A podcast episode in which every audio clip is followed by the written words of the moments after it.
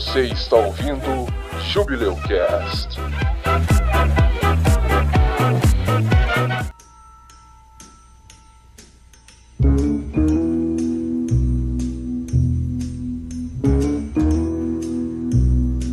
será que esse é do, do, do, governo na verdade ou será que não é? Não sei. Eu apostaria nela, mas pode ser outra pode coisa. Pode ser também uma avalanche foi provocada pela bomba que os soviéticos soltaram. Nossa, aí. Que era uma bomba radioativa. Isso. Aí enquanto eles estavam saindo da avalanche, o Yeti veio, Yeti atacou eles. Um Yeti alienígena veio, atacou eles. Yeti, ele veio para atacar eles, só que ele foi espantado pelos alienígenas. É, é isso. Por isso não tem marcas do Yeti, de golpes do Yeti. Isso, aí os alienígenas desceram, tiveram uma trocação de soco saudável com a galera, né? Tiraram, depois que eles morreram, tiraram os corpos deles debaixo da neve, da avalanche. Isso, isso, deram um, um soco. E aí Ai. depois o governo achou essa bagunça toda e cobertou. É isso mesmo, é isso mesmo. É ó, rinha de humano e alienígena. É a melhor teoria do que, que aconteceu. Isso vai pro começo do programa.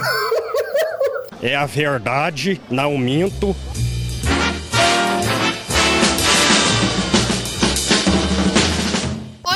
Sou a Cami e eu só vim que tem bolo. Ei! Vai ter bolo? Mas o bolo é uma mentira. Eu, eu entendi a referência. The cake is a lie. Meu nome é Clarice. Oh, hey, oh, hey. Solta o corpo e vem com a gente. Oh, hey, oh, hey. Solta o corpo Que beleza. Parabéns. Muito bom ter a Clarice de volta. Ei, eu sou o Edson e este episódio contém ietes alienígenas e uma trocação de soco saudável com extraterrestres. Como? Muito bom. Ao mesmo tempo, inclusive. É, ao mesmo tempo. Toda a mesma história. É uma história só, tá, gente? Isso é o crossover. Meu nome é Jaime e o Rob Coltrane disse no último especial do Harry Potter que daqui 50 anos ele não estaria aqui, mas o Hagrid estaria. Então fica aí, Hagrid sempre estará com a gente. Nossa, aí tocou o coração, aí tocou o coração, é, não tem jeito. Saudades desse, dessa lenda aí que nos deixou. Fica aí uma homenagem aqui no Jubileu Cast pra o Hagrid, que o ator se foi, mas ele continua em nossos corações eternamente. Eu chorei demais. Eu vou chorar, velho.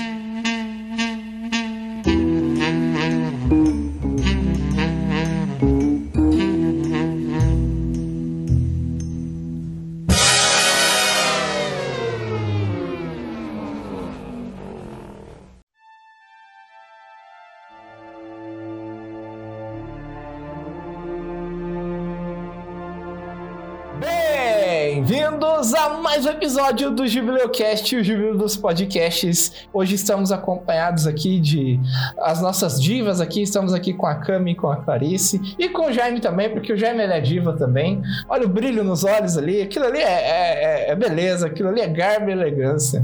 Hoje para você aí que já, já clicou neste episódio, né, que tá ouvindo aí, sabe que hoje a gente vai falar de Halloween, né? Hoje o episódio é um episódio especial em que a gente separou algumas histórias muito interessantes sobre mortes misteriosas aqui, de alguns casos muito interessantes que aconteceram pela história da humanidade. Hoje o episódio é nessa vibe, nessa vibe mais de Halloween, né? A gente vai trazer essas histórias aqui. Cada um de nós separou uma história. A Cami está aqui hoje de participação especial. O Josias ia participar hoje, mas ele infelizmente tá meio doente. Então, um grande abraço, Josias. Um beijo para você. Beijo, Josias. Beijo, tia Mainha.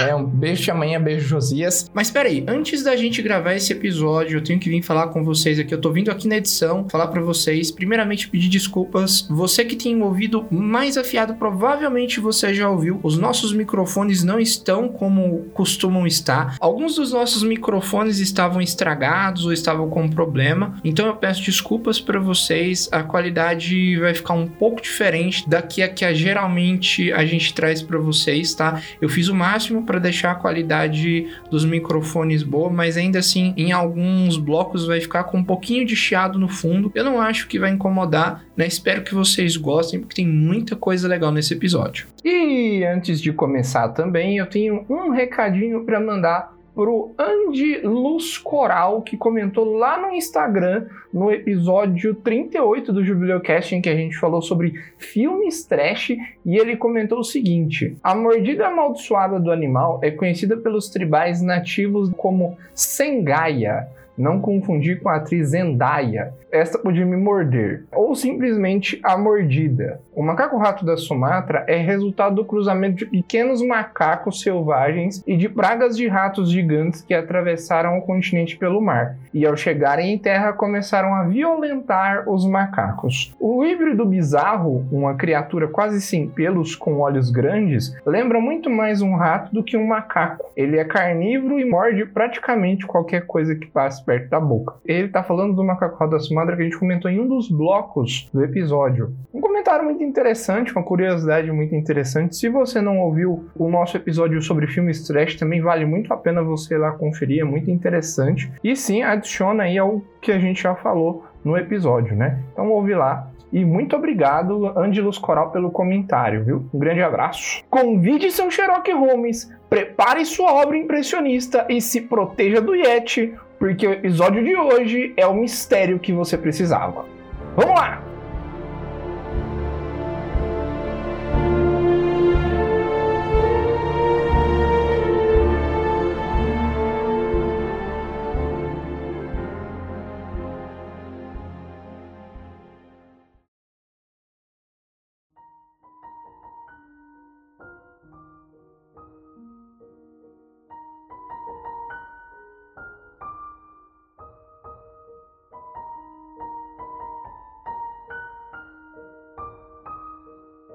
Mortes misteriosas. No meu caso, na verdade, não é tanto mortes misteriosas quanto assassinato misterioso, né? E um assassino misterioso.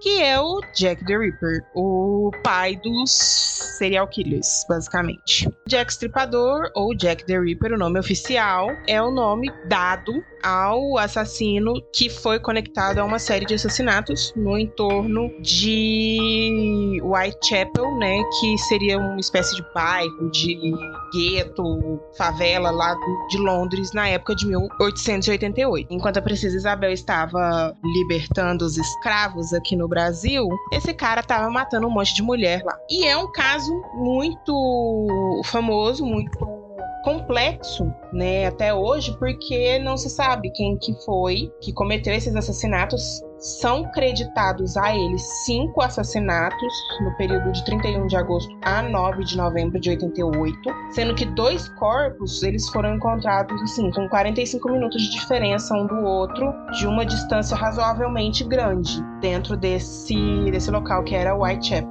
E assume-se eu vou falar assume-se porque, né, 1888, se eu falar que todas as mulheres eram prostitutas, sabemos que pode muito bem não ser assim, mas, né, como 1888, oficialmente as cinco vítimas se chamavam Mary Ann Nichols, Annie Chapman, Elizabeth Stride, Catherine Eddowes e Mary Jane Kelly. E tem outros casos, né, que eu vi aqui que foram suspeitos na época, colocou-se que teriam sido pelas mãos dele, mas não constaram na investigação oficial, eles só conseguiram ligar esses cinco casos mesmo. E houve outros três ataques que eu não consegui ver claramente, assim, como eles deixam separados de assassinatos, imagina-se que teriam sido pessoas que sobreviveram, mulheres que sobreviveram. O que, que são as principais coisas que se sabe até hoje dessas situações, pelo menos público geral?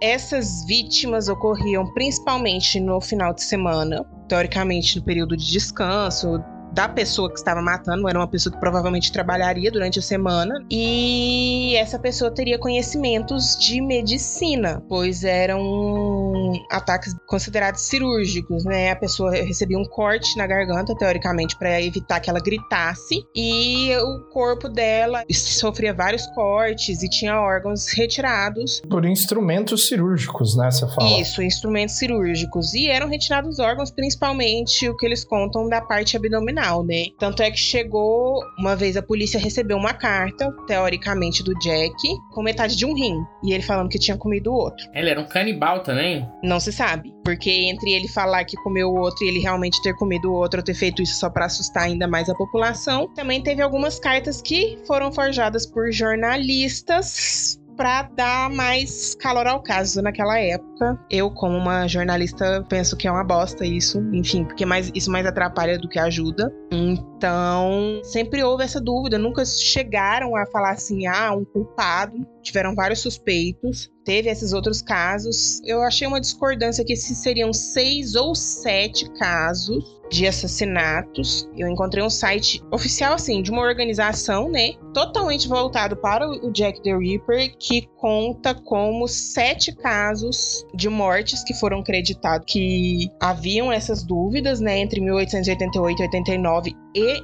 inclusive em 91, mas que não chegaram a realmente ligar a essa situação, como que foi esse ataque, esses ataques, né? E nunca chegaram assim a identificar uma pessoa. Tinha muito relato de testemunhas que, ah, eu vi um cara, ele era baixo, ah, ele parecia um estrangeiro, mas assim, o que é parecer um estrangeiro? Tanto é que, assim, eu achei uma lista aqui de, de pessoas que foram consideradas suspeitas. É uma coisa que não tem nada a ver. Tipo, um cara era um restaurador de sapatos, só que ele era judeu, então entrou naquela coisa de antissemitismo. Um outro foi um açougueiro sueco. O outro cara era um cara da América do Norte que, inclusive, foi investigado pela morte do presidente americano Abraham Lincoln em 65, 1865. Ou seja, 30 anos antes ele já estava sendo investigado por morte, mas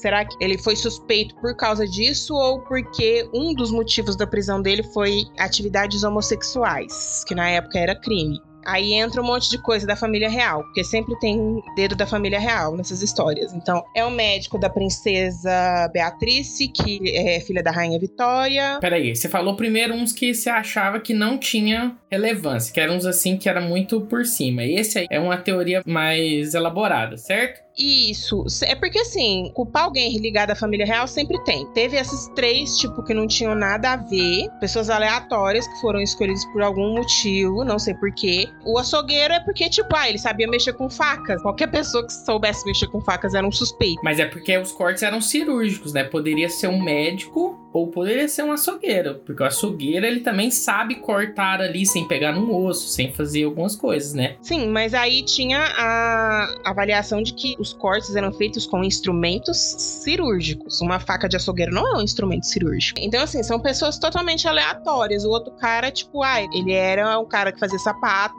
e, tipo, ele era judeu. Não, não tinha muita coisa assim, ah, talvez o cara que já foi suspeito de um assassinato do presidente norte-americano ainda vai, sabe? Tem uma coisa assim, ah, tem um histórico ali. E assim, ele foi mais preso porque ele tava com outro homem do que por qualquer outra coisa. E aí já puxa assim, tá, se ele tem interesse outros homens, por que que ele iria matar prostitutas? Ditas prostitutas. Aí vem todas as coisas de pessoas ligadas à família real. O médico da princesa Beatrice, o próprio príncipe Albert Vitor, neto da rainha Vitória, que ele sofria de sífilis e teoricamente teria enlouquecido por conta da doença. E aí outra hipótese é que ele fez essa matança toda para eliminar testemunhas de um suposto filho ilegítimo. E tem o médico da rainha também, que os crimes seriam complô da realeza com a maçonaria. Aí depois é o tutor do príncipe, enfim, muitas viagens, mas nunca tiveram algo realmente assim que fosse embasado. E o mais curioso é que tipo até o Lewis Carroll foi considerado suspeito do crime. Lewis Carroll, autor de Alice no País das Maravilhas. Esse foi a teoria mais viajada que eu achei, porque teve um outro escritor afirmou que tinha anagramas na obra do Carroll que esconderia a confissão de que ele era o estripador. Vocês estavam falando do negócio do bisturi, da outra coisa.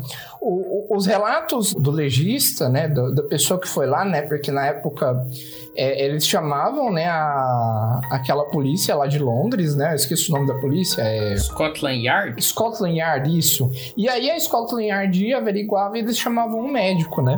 E aí, coincidentemente, o médico que ele, se eu não me engano, foi nos três primeiros ou nos três últimos, foi o mesmo médico, né? E aí, entre cada assassinato, esse médico, ele, ele olhou os corpos e ele viu que os cortes, além de serem feitos por ferramentas cirúrgicas, toda a situação parecia como se a pessoa que cometeu aqueles atos estivesse estudando, estivesse melhorando com o tempo, sabe? Ah, não, agora ele, ele- naquele cadáver ali, ele fez um corte ali para chegar no, no fígado mais fácil, né? Ah, num outro corte ali, ele foi mais ruim, né? Ele não soube mais ou menos onde cortar para chegar onde ele queria chegar, então ele retalhou mais, entendeu? E por isso que é tão forte essa perspectiva do caso de ser alguém que tem algum conhecimento de carne, né, seja um cirurgião, seja um açougueiro, né? Mas o fato é que ele realmente usou ferramentas muito afiadas, provavelmente ferramentas cirúrgicas para cometer os crimes, né?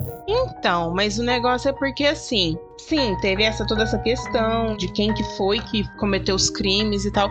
Mas todas as justificativas que eu achei, pelo menos, tipo, é muita viagem, sabe? Apesar de que algumas delas, entre outras, foram aproveitadas em histórias pro futuro. Essa teoria do príncipe Alberto, ela foi aproveitada num filme com o Johnny Depp. Só que assim, ele não teria cometido os crimes por doença. Ele sofria da doença, sofria de lepra, tinha aparentemente um suposto filho com uma dessas prostitutas e a família real queria eliminar essa criança, né, essa mulher. E aí por isso que começaram essas matanças, mas não que seria ele mesmo causando a matança. Esse filme que você falou é o filme que chama Do Inferno, que é a adaptação da obra do Alan Moore, que inclusive tem o, o Sherlock Holmes como John Depp. Aí. Sim, sim, muito louco, fumando horrores. Bem Johnny Depp mesmo. É muita loucura, sabe? Porque estavam simplesmente jogando, teve muita gente envolvida. Era um, tipo uma favela ali. Então, assim, como que você mata? Restante pessoas, tipo, não tem nenhuma testemunha. Teve um monte de gente que falou: ah, eu vi uma pessoa assim, eu vi outra pessoa assada. Mas, tipo, foram mais de duas mil testemunhas, sabe? Que brotaram do nada falando que tinha alguma coisa, que tinham visto alguma coisa, que tinham visto alguém. Teve um caso de um corpo de uma das vítimas que, tipo, o pessoal que fazia patrulha saiu, deu uma volta ali no trajeto que ele tinha que fazer na ronda, e a hora que ele voltou, que era uma coisa de 15 minutos, o corpo tava lá. E ninguém viu gente passando, ninguém viu uma pessoa carregando o corpo. Então, assim, entra muita coisa disso. Tem muita teoria, tem muita teoria da conspiração. Dizem que até as cartas mesmo que identificaram Jack the Ripper, ela foi feita também por um jornalista, não foi realmente a pessoa que estava cometendo os assassinatos. Hoje em dia tem como você visitar lá nos locais em Londres, tem muita coisa que você pode aproveitar, sabe, de história. E essa página dessa organização que eu encontrei, ela é todinha, sabe? É história, vitimologia, quais que foram os suspeitos, como que foram as cartas, imagens, fotos. Eu falo fotos, mas na verdade foi desenhos do- da época, sabe? De que saiu no jornal e como que foi. E unicamente apenas uma das vítimas, das cinco vítimas que eram ditas prostitutas, que foi realmente comprovada que eles tinham certeza absoluta que era uma prostituta, que foi a última vítima, que ela morreu dentro de casa, enquanto todas as outras elas foram encontradas na rua, sabe? Então assim, será que esse cara realmente estava matando prostitutas porque ou eram outras mulheres que foram julgadas? Será que era realmente uma pessoa só? Será que não tinha mais gente envolvida, né, para ter essa facilidade desse transporte de corpo, de achar essas pessoas, de ninguém ver. Porque, assim, tem muita coisa ali que, por conta da tecnologia mesmo, da época, que não tem como a gente saber hoje, né, se talvez seriam uma ou mais pessoas. Outra coisa que eu levo em consideração dessa história, no anime, que é a adaptação do mangá Kuroshitsuji, Black Blutter, Mordomo Negro, o personagem principal ele é uma espécie de detetives do submundo, por assim dizer, para a rainha. E aí ele vai investigar o- o- um dos primeiros casos que aparece na, na, na história do anime. Eu vou falar do anime porque foi o que eu assisti, eu não li o mangá. É a história do Jack the Ripper. Eles colocam que o Jack the Ripper, na verdade, era uma mulher que era médica. Ela tinha sofrido um acidente, ela não podia ter filhos. E ela matava essas prostitutas em vingança, porque elas estavam procurando o hospital onde ela trabalhava para realizar abortos. E que, na verdade, a retirada do útero, que era identificada lá depois da morte, na verdade não tinha acontecido no momento da morte, tinha acontecido antes. Na cirurgia. Por isso que eu falo assim, ah, é muito assim complicado essas você falar uma motivação tipo, da família real. Tem muitas outras coisas, sabe, que a gente não talvez não tenha levado em consideração por conta da ideia da época ou por conta da capacidade mesmo de, de investigar. E eles inclusive usaram o, o detetive que era o, o que estava investigando a história, eles fizeram o personagem para ele no, no anime, o Aberline, que era um pamonha. E ele realmente ele foi assim, nas histórias que eu vejo aqui do Jack the Ripper, ele foi tipo muito criticado como alguém que não estava fazendo nada, que não conseguia controlar a, a imprensa, controlar ali a, terror, o pânico das pessoas. Então, assim, cara, é muito bacana. O filme do Johnny Depp é muito legal de você ver, pra você ter uma versão. Eu e o Edson, esses tempos para trás, antes mesmo da gente decidir o tema desse Jubileucast, a gente assistiu um, um, documentário, mais ou menos, contando, assim, como foi o histórico, essas inconsistências. Tipo, ah, o pessoal tá ali fazendo a ronda e ninguém viu. Ah, o outro viu, tipo, uma pessoa passando e logo depois achou um corpo. Mas, ah, ele parecia estrangeiro. E a pessoa, tipo, nem viu o rosto da pessoa, já tá falando que era um estrangeiro, sabe? Tem muitas coisas que o contexto da época influenciou e é, pode ter atrapalhado as investigações, pode ter ajudado o bandido a se mascarar e por isso ele é um caso que nunca foi resolvido e é muito famoso porque foi o primeiro que a gente teve registrado de serial killer né, que é as mortes em sequência. Ele tinha um, um modus operandi muito similar de um caso para o outro. Tanto é que a polícia, mesmo na época, conseguiu ligar esses cinco assassinatos a uma pessoa só. Século XIX não tinha medicina forense, né? Não tinha é, teste de DNA, não tinha, sei lá, impressões digitais. Se perdeu ali, se não viu na hora, se não, não pegou no flagrante, era muito difícil. E aí também tem essa questão da imprensa. Isso aí não é só no seu caso, não. A gente vai ver que tem alguns outros aqui que a imprensa influencia muito a opinião popular. Então, às vezes, ela soltar alguma coisa, vai ter gente que vai confessar loucura querendo aparecer, tem gente que confessa crime assim porque tá muito famoso, tem gente que às vezes vai influenciar, vai dizer que viu mesmo não tendo visto porque saiu alguma coisa e isso ficou na cabeça dela, tá, cria memórias falsas. Isso acontece até hoje. Então, a imprensa, às vezes, essa questão dela chegar primeiro, elas fazem muito sensacionalismo mexe muito com a questão do crime, atrapalha muito. Mas o que me deixa grilada como profissional, o jornalista forjou uma carta como se fosse o assassino, sabe? Tão mal forjada que até na época eles perceberam que era uma carta forjada, sabe? Eu entendo esse peso do jornalismo, sendo uma jornalista, né? Dessa questão da importância do, dos fatos, do cuidado com as informações. Eu fico pensando assim, meu Deus, o que que esse povo tem na cabeça? Fico revoltada. Enfim. ET Bilu. ET Bilu. não, mas aí não pode afirmar que foi forjado, hein? Não, mas o ET ele é nobre, né, cara? Mas assim, eu gosto do, do Jack the Ripper porque ele é um caso que ele, ele evoluiu junto com os métodos, né? Eu acho que até algum tempo atrás saiu uma investigação de um pessoal, né? Eu acho que inclusive é da, da própria Scotland Yard, que utilizou alguns métodos lá de identificação de DNA, né? E conseguiu diminuir o alcance ali, né? Para algumas dezenas de pessoas que poderiam ser o assassino, né?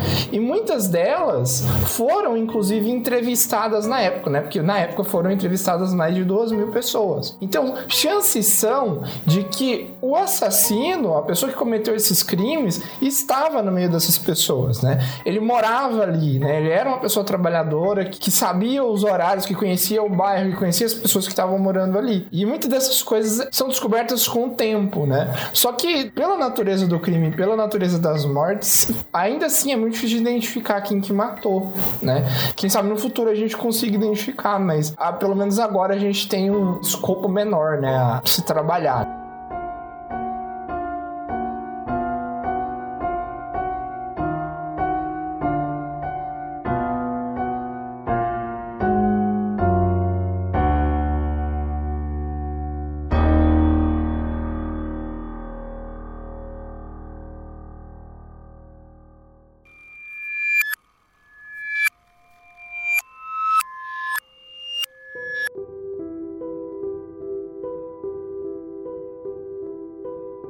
Vamos falar aqui do caso conhecido como Dália Negra, né? Dália Negra, na verdade, esse nome é o nome da vítima, que é Elizabeth Short, que era uma aspirante atriz, uma atriz iniciante ali de 23 anos. O corpo dela foi encontrado em 15 de janeiro de 1947, num terreno baldio no bairro Leimert Park, em Los Angeles. Era manhã ali, 10 e meia desse dia, uma dona de casa estava passeando, o nome da dona de casa era Beth Bessinger. Ela caminhava com a filha dela de 3 anos e ela encontrou o corpo jogado na grama, assim, próximo da calçada. A princípio, ela acreditou que era um manequim que estava ali caído, só que ao se aproximar, ela constatou que era um corpo, realmente um corpo mutilado. Ela tapou ali os olhos da filha, é claro, né? Ela ficou em pânico e chamou a polícia. Só que aconteceu um negócio curioso, porque tinha um repórter do Los Angeles Examiner, acho que é assim que fala, Will Foley, que ele estava escaneando as frequências de polícia, as frequências né, que a polícia usa para se comunicar, atrás de furos jornalísticos. E aí ele estava com o fotógrafo dele. E aí ele viu, né? Ele viu essa chamada e ele chegou primeiro no local. Como ele chegou primeiro, a polícia ainda não tinha isolado o local. Então ele conseguiu tirar várias fotos do jeito que estava o corpo, sem nenhuma interrupção. A imprensa foi muito importante nesse caso, já que ela alardeou esse caso para o mundo inteiro. Então, como é que estava o corpo lá dessas fotos que eles tiraram? Ele tinha sido colocado numa posição que parecia ter tido um certo cuidado do assassino. Ele não jogou o corpo de qualquer jeito. Ele deixou numa posição específica né? De acordo aqui com as pessoas que examinaram, os policiais. Então a garota, ela estava nua, com os braços para cima e as pernas abertas. Tinha uma blusa preta encontrada embaixo do tronco, que estava partido no meio, na altura da cintura. Os intestinos eles estavam posicionados embaixo das nádegas e os punhos dos tornozelos e o pescoço tinham lacerações como se ela tivesse sido amarrada. Então os braços foram colocados acima da cabeça, indicando uma pose ali. Dizem que uma pose poderia ser uma pose artística. E a boca tinha sido rasgada, quase de orelha a orelha, como se fosse um sorriso. Uma coisa interessante é que não tinha sangue espalhado, que seria o normal, né? Já que uma pessoa está partida no meio. Então não tinha sangue no local, não tinha sangue no corpo. O que as pessoas acreditavam também, né? Os policiais acreditaram que o corpo tivesse sido lavado antes de sido colocado lá. Né? E também não tinha nenhum fragmento de osso. Isso indicava que tinha sido feito um corte ali com instrumentos que não fossem grosseiros, né? Uns cortes com instrumentos mais cirúrgicos também. Então a perícia de evidências que ela tinha é, foi uma trilha de pneus saindo do local, mas era um local meio de construção, meio de terreno baldio. Tinham pegadas de sapato impressas com sangue e a profundidade indicava que alguém pudesse ter carregado o corpo, né? Porque eram mais fundas. Os detetives eles encontraram também sacos de cimento vazios com traços de sangue, como se tivesse sido usado né, esses sacos para carregar o corpo até o local. O corpo, né, como a gente falou, não tinha sangue. Isso deu a se entender que ele provavelmente tinha sido tirado esse sangue e lavado o corpo antes de ser depositado ali. Na autópsia, o legista do município de Los Angeles, Dr. Frederick Newbar, ele divulgou um laudo que dava essa causa mortes como hemorragia a trauma devido à contusão cerebral e lacerações na face. Isso foi resultado de muitos golpes com algum instrumento contundente né, na cabeça. A incisão no corpo foi realizada pelo abdômen e através do disco intervertebral entre a segunda e a terceira vértebras lombares, num procedimento chamado hemicorporesctomia. Era um trabalho que provavelmente era de um profissional de medicina, segundo esse doutor, né? Esse médico. Estimaram a morte ali em cerca de 24 horas antes do corpo ser encontrado, então teria sido ali por volta de 10h30 do dia 14. O assassinato ocorreu em outro lugar e o corpo foi deixado depois lá com a vítima já morta. A imprensa, como a gente falou, como o repórter chegou primeiro no local, ele conseguiu tirar fotos muito fortes, né? Sem nenhuma proteção da polícia. Então isso parou em todos os jornais e virou uma sensação na, na época, né? A imprensa queria descobrir quem era o assassino, sendo muito sensacionalista sobre o caso. O nome da Alha Negra, inclusive, foi um nome dado por um repórter do LA Herald Express chamado Bevo Means e ele, inspira, ele era inspirado num filme que tinha sido lançado um ano antes, chamado Blue Dahlia. E aí, né, ele começou a citar esse nome como um crime chamado Black Dahlia, e os outros jornais seguiram essa mesma nomenclatura.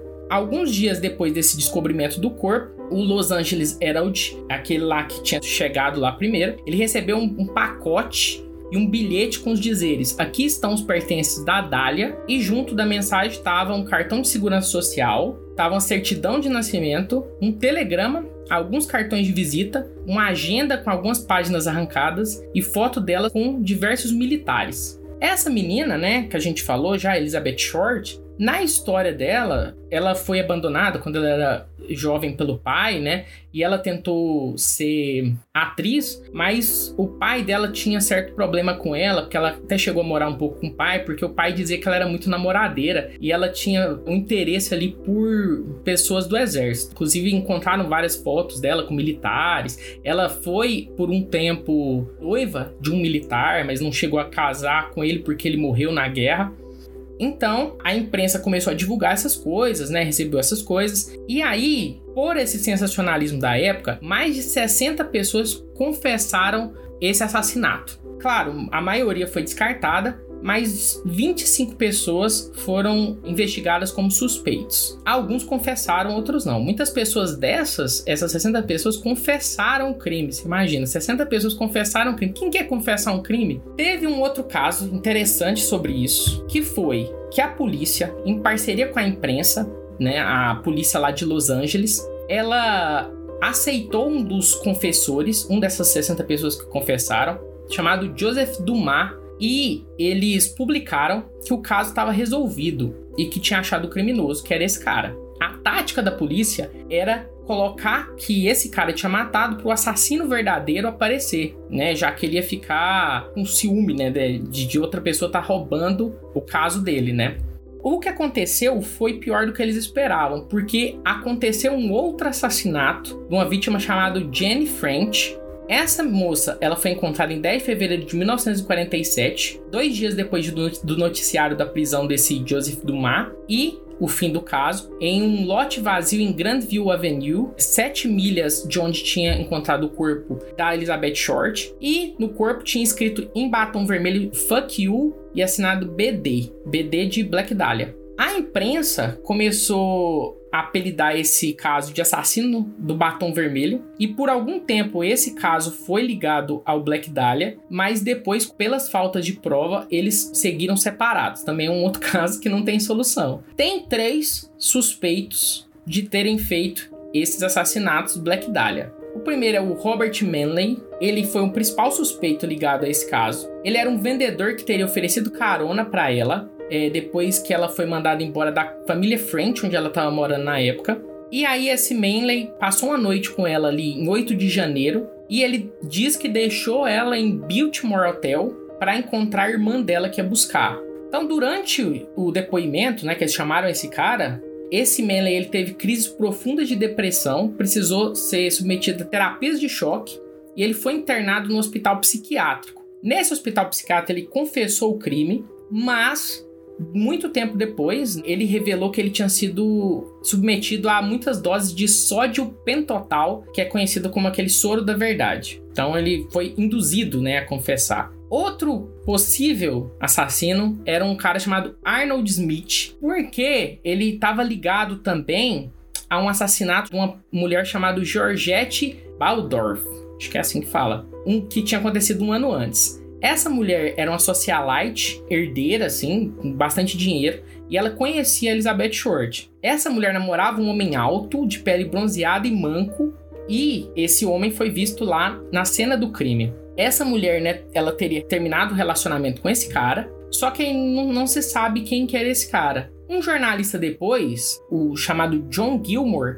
investigou os casos tanto dessa mulher quanto da Elizabeth Short entrevistou um homem chamado Arnold Smith, fichado por vários crimes, que ele também era alto, também era magro e também era manco. E na entrevista, esse cara alegou que era um homem chamado Al Morrison que tinha matado a Elizabeth Short e que havia confessado o crime para ele.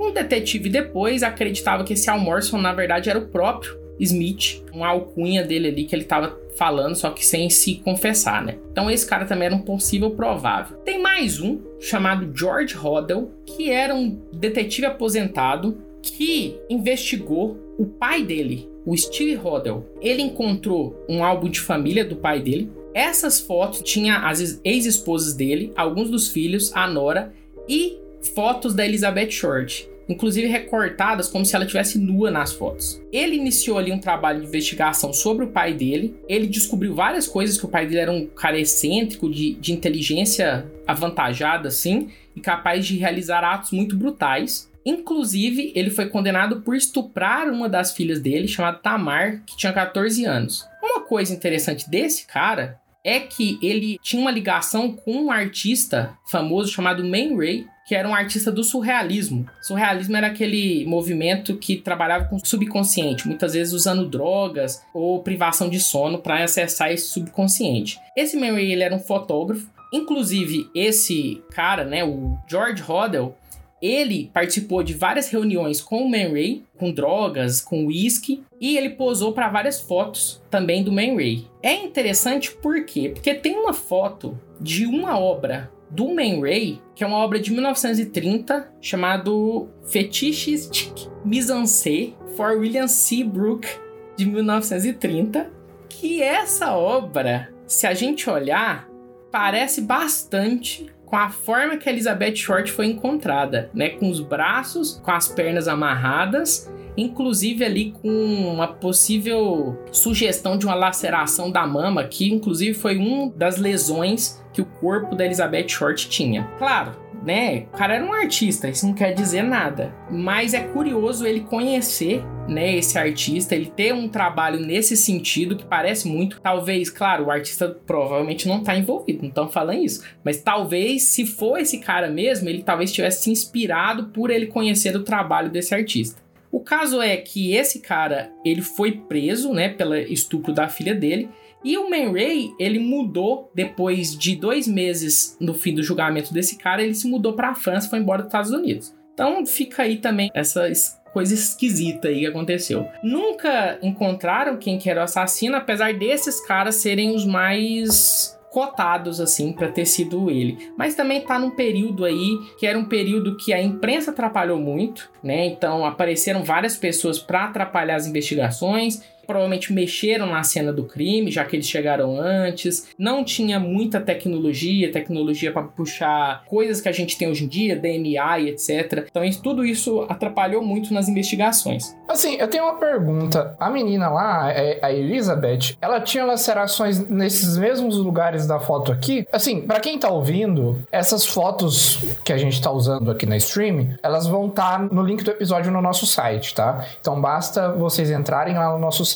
e no, no, na postagem deste episódio, né, Jubileucast 56, que vai ter lá os links, tá? Mas parece que tem umas cordas amarradas, mas não, não é bem uma corda, é tipo uns braceletes, né, nos pés e nas mãos, né? É o mesmo lugar onde ela tinha laceração, a Elizabeth? Então, o que era estranho disso é que, assim, é um ensaio meio sadomasoquista, assim, sim, né? Sim, Então, beleza, né? Tem essa, essa explicação. Porém, o corpo de Elizabeth Short, ela foi encontrado, né, caído no chão com os braços para cima e com as pernas abertas, Assim como está demonstrado aí nesse ensaio, parece, né? Ela tá com os braços abertos porque tem cordas amarradas abrindo os braços e cordas amarradas abrindo as pernas, né? Ela tinha lacerações nos braços e nas pernas, como se ela tivesse sido torturada e amarrada por vários dias, e ela tinha um mamilo que tinha sido removido, né? Então, aí nessa foto especificamente, eles estão ali apertando o mamilo dele ali, né? Como se fosse também fazendo algum machucado ali naquele ponto, que também é o mesmo ponto onde ela teve um dos seios removido. Então é muito próximo do que provavelmente aconteceu com ela. Só que, claro, isso não quer dizer nada, não tem nenhuma prova sobre isso. O artista fez isso aí em 1930, né? E o assassinato foi só em 1947, 17 anos depois. Então não quer dizer nada, né? Mas tem essa ligação estranha. É, porque, tipo assim, o, o fato do cara ter pegado o corpo, lavado o corpo, provavelmente porque como não tem sangue, ele deve ter drenado parte do, do, do sangue do corpo. Cortou ali entre as vértebras com uma destreza absurda. Retirou o mamilo. Outra, outro ponto importante, ela foi estuprada? Tem indícios que ela foi estuprada? Tem indícios de que na autópsia, né, ela foi encontrado também fezes humanas na cavidade oral, na vagina e nos tecidos da cavidade pélvica. Ah, ela tinha lacerações na vagina também. Ah, então ela provavelmente foi estuprada, sim. Ela provavelmente foi estuprada. Dependendo do tipo de laceração, pode dizer que ela foi antes ou depois. Mas o jeito que ela foi posicionada, a forma que ela foi posicionada, o cuidado que ela foi posicionada, me parece muito, muito com coisa artística. A própria pose das mãos é, disseram que pode ser uma pose artística, né? Então foi montado, foi um pouco montado. Isso, como se o cara quisesse pudesse exibir, sei lá, uma obra em, em algum lugar. Esse cuidado que ela teve com o corpo, o negócio dele ter mandado os documentos dela, né, pro pessoal lá. Se eu fosse chutar algum culpado, provavelmente esse último cara, né, esse cara que tem essa ligação com o, o artista surrealista. Só que aí tem vários problemas nisso, né, que pode ser também um cara que tá querendo chamar atenção, né? Ah, foi meu pai que matou para chamar atenção para eles, dar entrevista, escrever livro. Então, assim, é muito complexo também, difícil, mas é fato de que o pai dele tinha fotos dessa Elizabeth Short lá num álbum de família, então estranho também, né? O pai desse cara tinha algum passado relacionado à medicina, com coisas assim que explicaria esse, esse, essa destreza dele em cortar? Ah, não que eu saiba. Estranho, hein, cara? Muito esquisito, não dá para dizer, porque tipo assim, até nas fotos aqui no diagrama aqui dá para ver que ele não cortou nenhum órgão, né? Que ele foi, foi um corte limpo, ele não dilacerou pele. Então, tipo assim, o cara ele tem um conhecimento e ele tem uma habilidade com bisturi, sabe? Ele tem um conhecimento do corpo humano e do uso de bisturi. Assim, a minha teoria é que é algo artístico mesmo. Parece muito, sei lá, o, às vezes o cara taxidermista tentando construir uma escultura de uma forma muito nojenta, muito, né? Não tem o que dizer. Parece uma construção de uma escultura. Infelizmente não é uma escultura, é um ser humano, né? Mas assim, sem. Mas te parece algo artístico também? É porque é estranho, porque cortou ela no meio certinho, lavou o corpo para tirar o sangue, colocou numa pose específica. Esse é um rolê meio performático, sabe quando a performance foi para longe dos limites? Então, tem pessoas escrotas em todas as profissões. Mas é isso, me parece uma performance. Dá pra gente fazer um episódio só sobre performance, deu falando que uma pessoa que terminou o relacionamento dela com o marido dela, que também era performer, é, indo cada um para um lado da, da, da, ponte, ou passava horas e horas numa performance em que o cara apontava uma flecha pro peito dela. Então, assim, tem pessoas que assumem riscos, né, fazendo performance. Sim, me parece algo bem performático, mas também parece modus operandi de serial killer. Sim, é, sim. isso aí. Parece muito modus operandi também de serial killer, né? Serial killer muitas vezes monta cena, né? Eles, é, eles são performáticos também.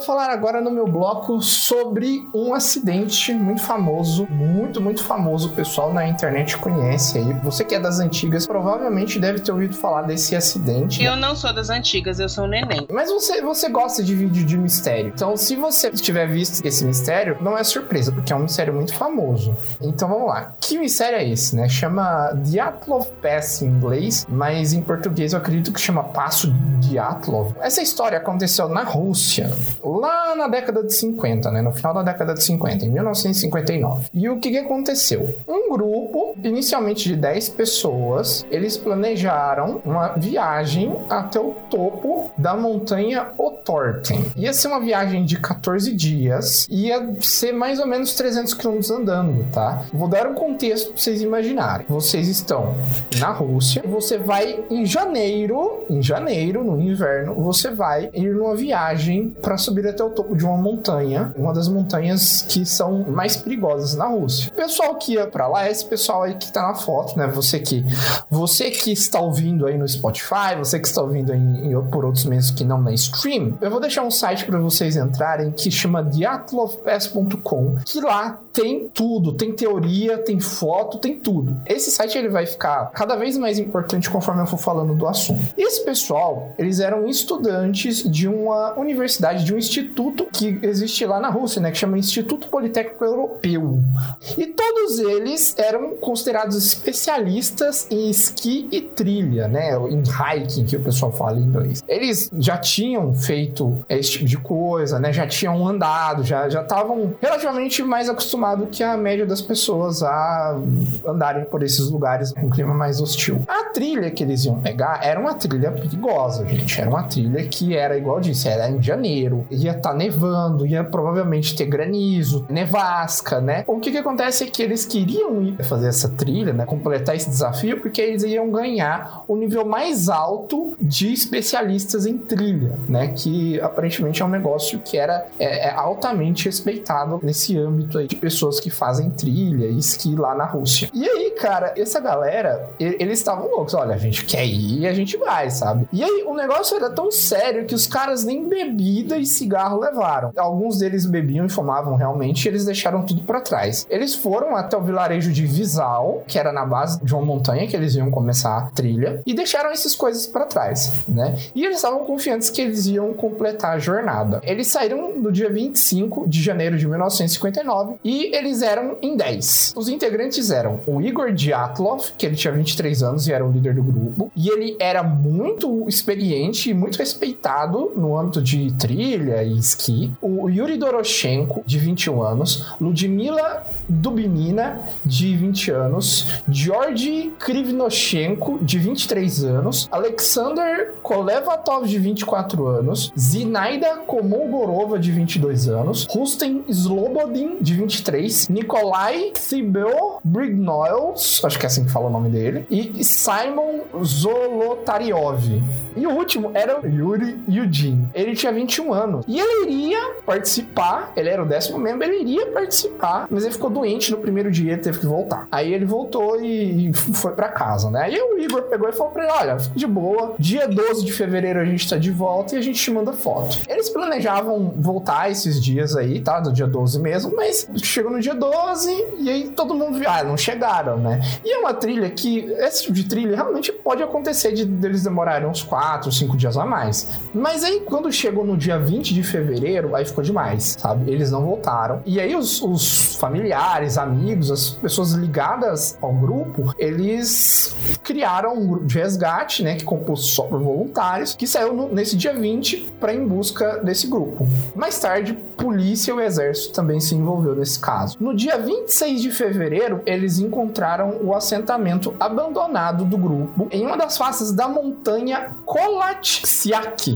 que pelos Mansi, que é uma tribo Mansi ou Man- Mansai, não sei, Mans, é, que é uma tribo indígena local, eles chamavam essa montanha de Montanha da Morte. E aí as coisas começaram a ficar meio esquisitas. O primeiro achado que eles encontraram foi uma tenda que estava toda destruída e cheia de neve. Ela estava rasgada, ela ainda estava meio de pé, estava com a lona meio para cima ainda, mas ela estava toda destruída. E aí o pessoal foi lá, mas o que, que aconteceu aqui? Olharam direito na tenda e viram que a tenda havia sido rasgada de dentro para fora. E dentro dessa tenda ainda tinha comida, ainda tinha sapato, ainda tinha calça, ainda tinha roupas. Mas rasgada como? Porque assim, como já tinha muito tempo, algum bicho poderia ter mordido ali. Mas o, o principal dano que ela tinha sofrido é de um rasgo feito por faca. Faca mesmo, né? Um rasgado limpo, assim. Nas fotos tá mais claro pra ver. Mas o corte, ele claramente indica que ela foi rasgada de dentro pra fora. É esquisito, né? Isso, isso é- muito esquisito, porque por que, que eles iriam fazer uma coisa dessa, né? Eles teriam estar muito desesperados. Alguma coisa teria que ter acontecido pra eles saírem desesperados assim, e destruírem uma barraca. Mas foi rasgado pra sair porque tava fechado? Foi. Aparentemente sim, né? E não dá pra entender. É tão confuso quanto parece. E isso é muito esquisito, porque todo mundo era experiente, sabe? É um negócio muito básico você destruir um, um- um assentamento seu. Você, sabe, você ficar ao relento é um negócio muito perigoso. É, às vezes tava fugindo, vai fugindo, correndo urso algum invadiu lá e eles saíram correndo, quebrando tudo. Ah, e no desespero, sem calcular. Assim, eles fizeram isso que a Cami falou. Existe indícios que eles saíram com pressa dali. Eles provavelmente se assustaram com alguma coisa. Inclusive, tem pegadas que saem dessa tenda e seguem pra uma floresta próxima dali. Lá nessa floresta, eles encontraram o corpo do Doroshenko e do Krivonischenko lá, lá embaixo de uma árvore. O que acontece é que os padrões das pegadas, dessas pegadas que saíam da- do assentamento para a floresta, eles estavam relativamente organizados, como se eles tivessem seguido em fila dessa direção da floresta. Nessa árvore que eles encontraram, tinha alguns galhos quebrados embaixo. E aí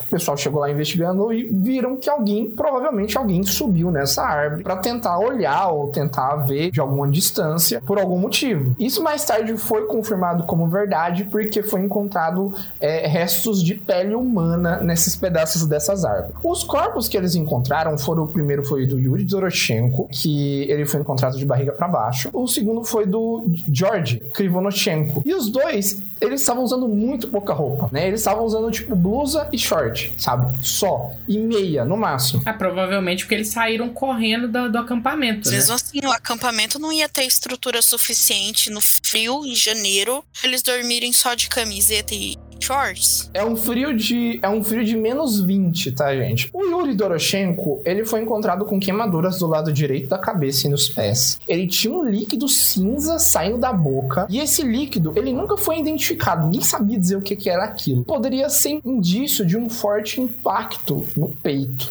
O corpo dele estava coberto com arranhões e contusões. Ouvidos, nariz e boca estavam cobertos em sangue. A causa oficial da morte foi hipotermia. Algum desses ferimentos podem ter sido causados por ele mesmo, já que ele estava congelando até a morte. O outro, que é o George Krivonichenko, ele foi encontrado ao lado do Dorochenko. Ele também tinha muitas contusões, queimaduras nos pés, mãos e pernas. Pedaço da sua mão foi encontrado dentro da boca, como se ele tivesse, sabe, mordendo assim pra, sei lá, segurar alguma coisa, como se ele estivesse tentando se forçar a ficar consciente ou parar de chorar. E a causa da morte dele foi hipotermia, causa oficial da morte, né? Por que causa oficial? Daqui a pouco eu vou explicar pra vocês por que é causa oficial. E queimadura de, de frio, né? Oh, bom ponto, Jaime. Não é queimadura de frio, é queimadura de fogo. Olha. Tava preto, como se tivesse queimado mesmo, sabe? Como se eles tivessem pisado no fogo mesmo. No próximo dia, os corpos do Dyatlov e da Komogorova foram encontrados entre a tenda e a floresta. Primeiro que a posição dos cadáveres indica que eles estavam tentando retornar para a tenda, mas eles nesse caminho entre a floresta e a tenda, eles acabaram morrendo. E esses três também só estavam com roupa de dormir, blusa, um short só. O Igor Dyatlov, ele foi encontrado de barriga para cima com os punhos fechados ao lado do corpo. Ele tinha contusões e escoriações nos tornozelos, hematomas e cortes no rosto. Tava sem um dente incisivo da sua mandíbula. Esses ferimentos dele indicam luta. São ferimentos muito, muito tradicionais de luta, que ele se engajou em algum tipo de combate físico e se machucou dessa forma. Causa oficial da morte foi hipotermia. A Zinaida foi a primeira mulher a ser encontrada e ela estava mais bem vestida, com um suéter, mas uma dessas mangas estava arrancada, né? Tinha sido arrancada e não cortada, arrancada mesmo. Ela tinha escoriações nas mãos, contusões no rosto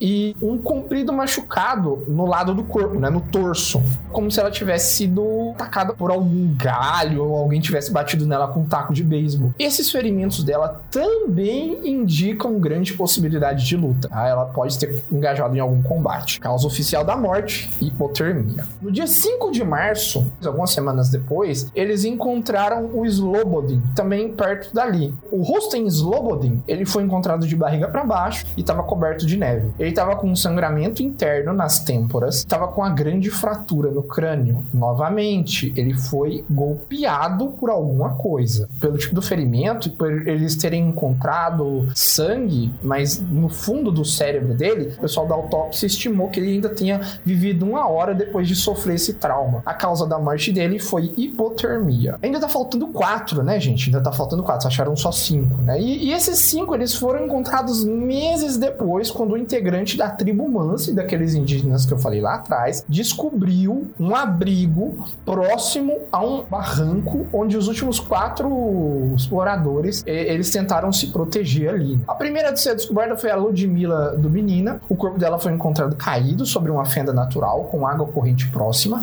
Ela estava sem lábios, sem parte da bochecha, o osso estava exposto, 10 costelas quebradas, grande hemorragia no coração e sem globos oculares, sem os olhos e sem a língua. E ela tinha sangue em seu estômago, sugerindo que a língua dela foi arrancada enquanto ela estava viva. É, a causa da morte oficial foi hemorragia no átrio direito do coração. O grande ponto dessa costela quebrada é que o dano estava interno, não havia dano externo, não havia dano nos tecidos externos. Esse tipo de ferimento, daqui a pouco eu vou falar sobre isso, mas esse tipo de ferimento é muito esquisito. Não pode ser, não pode ser causado por um ser humano, tá, gente? Mas faltar olho, faltar língua, faltar coisa, me parece um bicho que comeu, né? Pode, pode ter sido. Pode ter sido. Pode ser, geralmente, quando a pessoa cai assim, algum bicho vê que caiu, pode ir lá e comer. Mas ele comeu antes da pessoa morrer, lembra? Sim. Tinha sangue no estômago. A língua, né? Isso. Comeu a língua antes da pessoa morrer. Outra coisa, esses golpes, né? Essas hemorragias internas. É que nem eu falei, pode ter sido um urso. O Semyon Zoloratariov, que ele era o membro mais velho do grupo, de 38 anos, ele foi encontrado mais bem vestido pro fio que os outros, né? Ele tava usando casacos, estava usando mais de uma calça, né? Tava usando proteção contra o frio. E ele tinha cinco costelas quebradas e o peito dele estava flácido. Ele estava sem parte da pele da sobrancelha direita, com o osso exposto, corte profundo na parte de trás da cabeça, uma laceração que vinha da nuca até próximo ao pescoço, tá? A jugular ali. E ele estava sem olhos e a causa da morte oficial dele foi hipotermia. O Alexander Kolevatov, ele foi encontrado próximo dos outros dois e ele também estava tão bem preparado para o frio quanto o Zoloratariov. E ele estava usando jaqueta e calça, as meias dele que ele estava usando estavam queimadas por algum motivo. Ele estava sem sobrancelhas, com osso exposto também, estava com o nariz quebrado, o pescoço dele estava deformado. Isso pode ser que ele sofreu um grande impacto ou ele, o pescoço dele foi quebrado por força bruta, né? Pode ter sido algo quebrando o pescoço dele também. Ele estava com um corte atrás da orelha direita muito similar ao do Semyon, laceração até bem profunda, e ele tinha indícios de luta, mas a autópsia dele estava vaga. A causa da morte oficial dele foi hipotermia. Muito esquisito, né? Todo mundo morrendo de hipotermia. Todo mundo extremamente machucado e morrendo de hipotermia. É esquisito. O último a ser encontrado foi o Nikolai Brignoli, que ele também estava mais bem preparado para o frio. Ele estava com contusões no rosto, sangramento interno no antebraço direito, crânio rachado e fraturado ao lado da cabeça. Esse machucado ele foi causado por uma força extremamente poderosa. E também não tinha nenhum machucado externo. É, a causa oficial da morte dele foi um trauma grave no torso. Agora, para falar dessas contusões esquisitas. Primeiro, é que, igual eu falei, esses tipos de contusões sem ferimento externo, por exemplo, na cabeça ou no peito, se assemelham muito a acidente de carro. Para ter ferimento assim, tem que ter um, um, impacto tão grande quanto um acidente de carro, a pessoa se machucar tanto assim. E tem que ser um, uma área de impacto muito grande para não ficar uma marca, não ficar um, um, hematoma.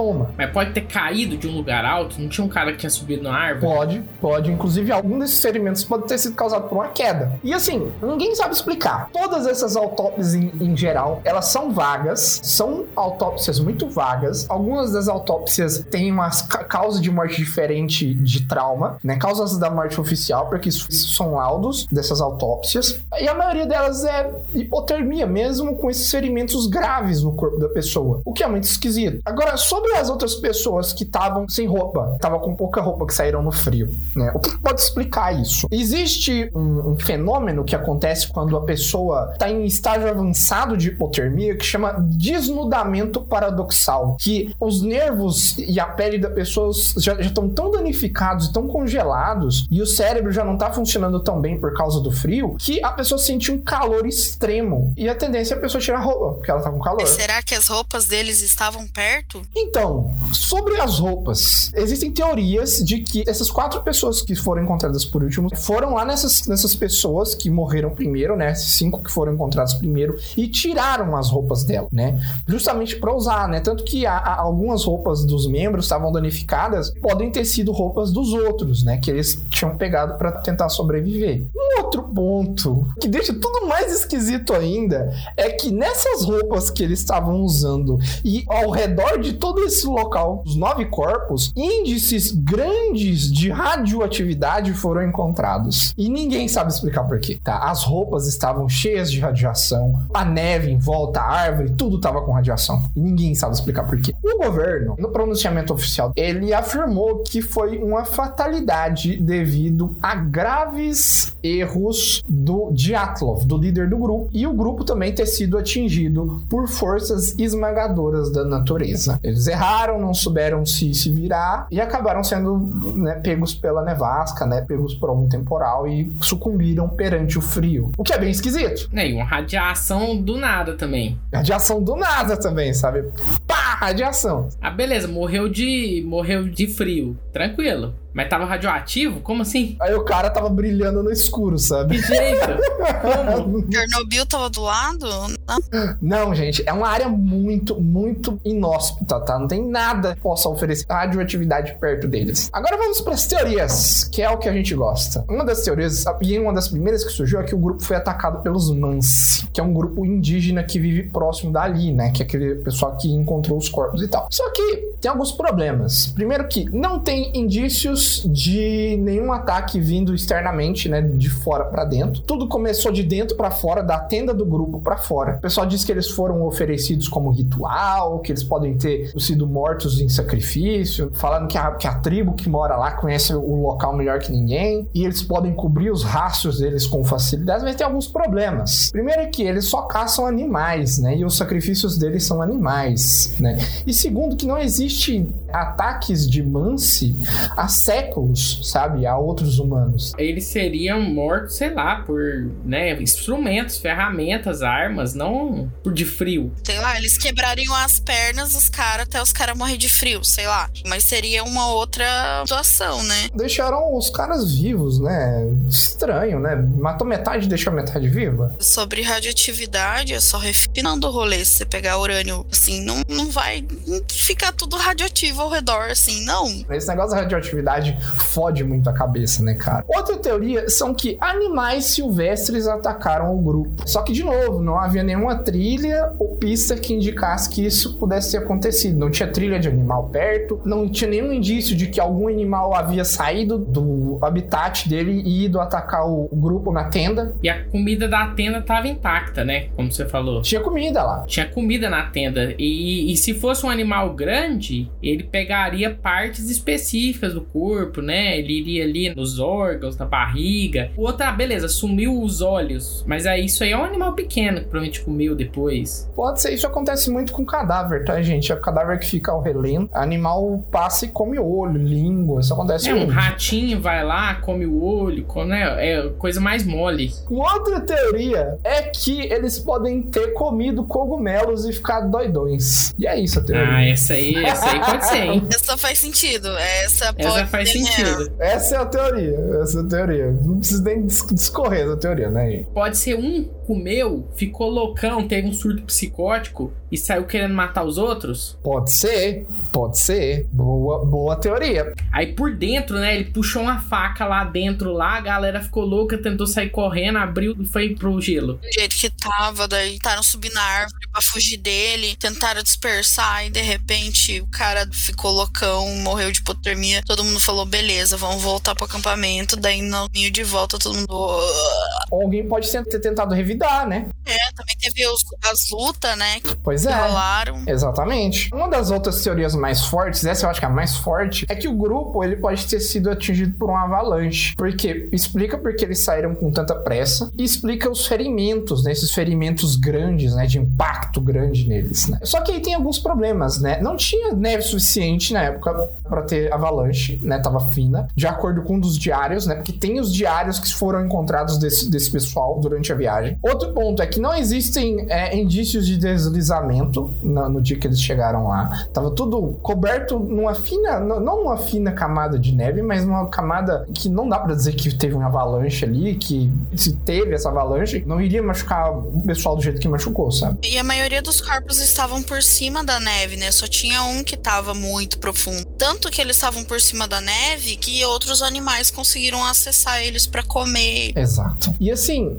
não explica esses ferimentos de corte, né? De laceração atrás da orelha, esses ferimentos compridos, igual teve um ali que teve do lado do corpo, como se fosse algum bastão, algum galho que tivesse batido nela. Ainda assim tem falhas, né? Aí, agora a gente começa com as teorias meio loucas, tá, gente? Que a primeira é de Yeti. Como a do, a do Yeti, gente, ela também cai no mesmo dos animais. Bom demais. O, o que se baseia a teoria é numa foto muito antiga, que inclusive vocês podem ver no site, que tem um cara no fundo, né? Tiraram foto de uma árvore e ficou desfocado o cara no fundo, né? Não, pra mim é, é essa teoria. Agora, pra mim, foi isso que aconteceu. Com certeza. É o Yeti. O que, que é um Yeti? O Yeti é um pé grande da neve. Isso mesmo. Ele é como se fosse o pé grande, só que das neves. É, cara, e novamente não tinha pegada, não tinha nada de pegada gigante, só tinha coisa dos próprios exploradores. Mas peraí, foi, foi quantos dias depois que encontraram Qual? os corpos? Desses últimos? É quantos dias depois deles morrerem que encontraram os corpos, você Ah, sabe? meses, meses. Foi tipo uns três meses depois, sabe? Ué, então claro que não tinha pegadas, ué. A neve cobriu. Pode ser, pode ser. Então é com certeza você tá tentando tirar a teoria do Yeti Com certeza. e a teoria mais plausível. É o Yeti, cara. É o Yeti, é isso. É o Yeti. Mas assim, é, pode ser que a causa da morte dos cinco primeiros não seja a mesma causa da morte dos quatro últimos. Existe essa possibilidade também. Alienígenas. O pessoal fala que pode ser alienígena. Por que, que o pessoal fala que pode ser alienígena? Porque na mesma época que eles morreram, os moradores da região viram globos laranjas, né? Bolinhas laranjas flutuando pelo céu, ali na, na montanha, né? E outra coisa é que a câmera do Zolorataryov tinham fotos do céu, que ele tava tirando fotos, que inclusive encontraram essa câmera muito danificada, com fotos do céu com coisas brilhantes voando. Uma luz no céu que não dá pra identificar muito bem o que é, mas serve de base, né, Pra essa teoria, né? Assim, não tem nem como a gente analisar essa teoria porque ela é muito absurda, né? Então, as teorias mais certas você tá desconsiderando aí. Ah, então defende aí. Ué, porque tem radiação. Alienígenas tem radiação. Pode ser, pode ser. A outra teoria é uma teoria de infrasom, que é uma teoria que se baseia num tal de vórtice de von Karman, que é um padrão rodopiante de som que é criado por tornados ou outros fenômenos meteorológicos que eles podem causar confusão mental e delírios. Minha praia. Quer dizer que pode ter tido um tornado ali perto, pode ter tido uma tempestade, e ali o vento passando, o, o vento passando entre as árvores ali pode ter deixado o pessoal assustado e eles saíram loucos, né? Pode ter causado confusão mental neles, eles terem entrado num transe assim e começaram a se atacar, sabe? Você acha possível, Cami? Você acha que pode ter sido isso? Eu acho, gente, tudo que é relacionado a uma cabeça sair dos eixos e pessoas se agredirem, olha, eu vi bem de perto. É bem possível. Tô falando da época que eu fiquei no hospício. Eu vou me divertir muito contando no, no episódio sobre isso, sobre a época que eu fiquei internada no hospital psiquiátrico. Gosto muito. Tem que fazer um episódio sobre isso. Olha aí. Você quer ver um episódio de hospício aí? Manda pra gente aí no, no nosso e-mail aí, nas nossas redes sociais, se você quer esse que seja o próximo episódio, hein? Quero, quero só ver. A última teoria aqui do que, que aconteceu é que o governo soviético pode ter abafado o caso, né? Por quê? Porque nessa época o governo soviético eles estavam testando armas experimentais e uma dessas armas experimentais era uma tal de bombas aéreas que elas estouravam antes de chegar no solo. E essas bombas, por elas serem muito poderosas, elas causavam um deslocamento de ar muito forte. E essas bombas, se estouradas perto de pessoas, podem causar os mesmos ferimentos que a gente viu nos corpos, né? De ferimentos internos e não externos. Onda de choque. Isso. É, aí tinha que ver a autópsia, né? Às vezes se estourou o tímpano, mas aí não, não deve ter, porque foi acobertado. Exatamente. Ele também explica por que as autópsias são vagas, assim, são simples, né? Pode ter tudo ter sido um acobertamento do governo soviético. Detalhe que esse caso, ele só veio a público três anos depois que ele aconteceu. Então, tudo que a gente tá falando aqui, na época, só saiu em 1962. Tempo para eles dosarem o que, que seria falado, não faltou. Pode ter sido um acobertamento de Alien também, pode ser eles tentando acobertar Yeti também. Não, essa aí agora, eu acho que você matou, eu acho que é isso aí, ué, porque acobertamento de uma arma experimental, talvez radioativa. Olha aí. Será? É, hoje é o que mais faz, faz bastante sentido, Faz sentido, né? Eu não sei. Eu acho que é a mais lógica, né?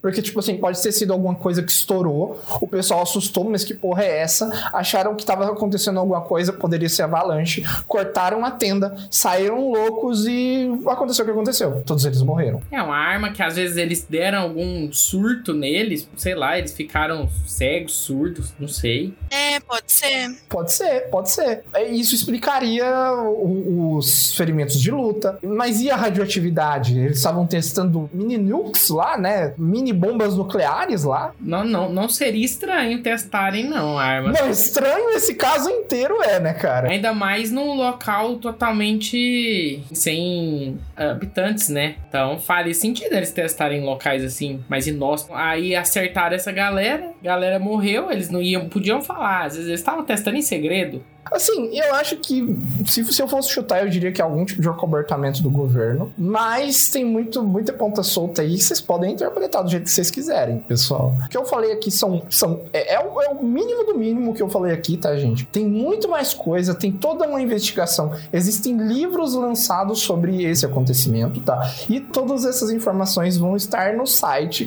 diatlofpass.com, né? Vou deixar lá nos links desse episódio você pode ir lá e pesquisar mais sobre. Lá tem mapas, tem muito mais mapas, tem uma análise muito mais detalhada dos ferimentos nos corpos, tem análises dos, dos terrenos, de como tava o clima no dia, é, a- análise de teorias, né? Se foi avalanche, se não foi. E fica a critério de vocês.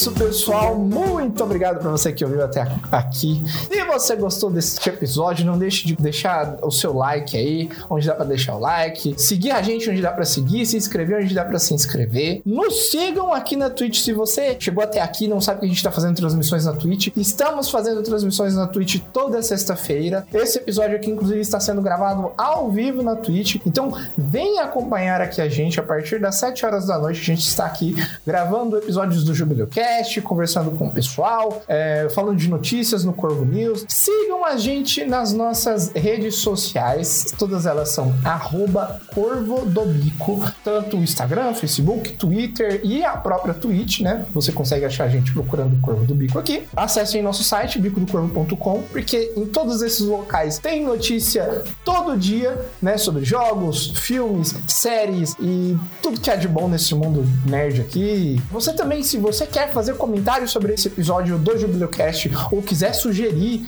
um episódio, quiser deixar sua crítica, quiser deixar sua sugestão, pode deixar tanto nas redes sociais ou mandar e-mail pra gente em contato@bicodocorvo.com que a gente recebe seu e-mail e fala aqui do seu, do seu comentário aqui com todo o carinho do mundo. Beleza? E é isso, pessoas. Um grande abraço. Tchau. Tchau, tchau. Tchau. Tchau!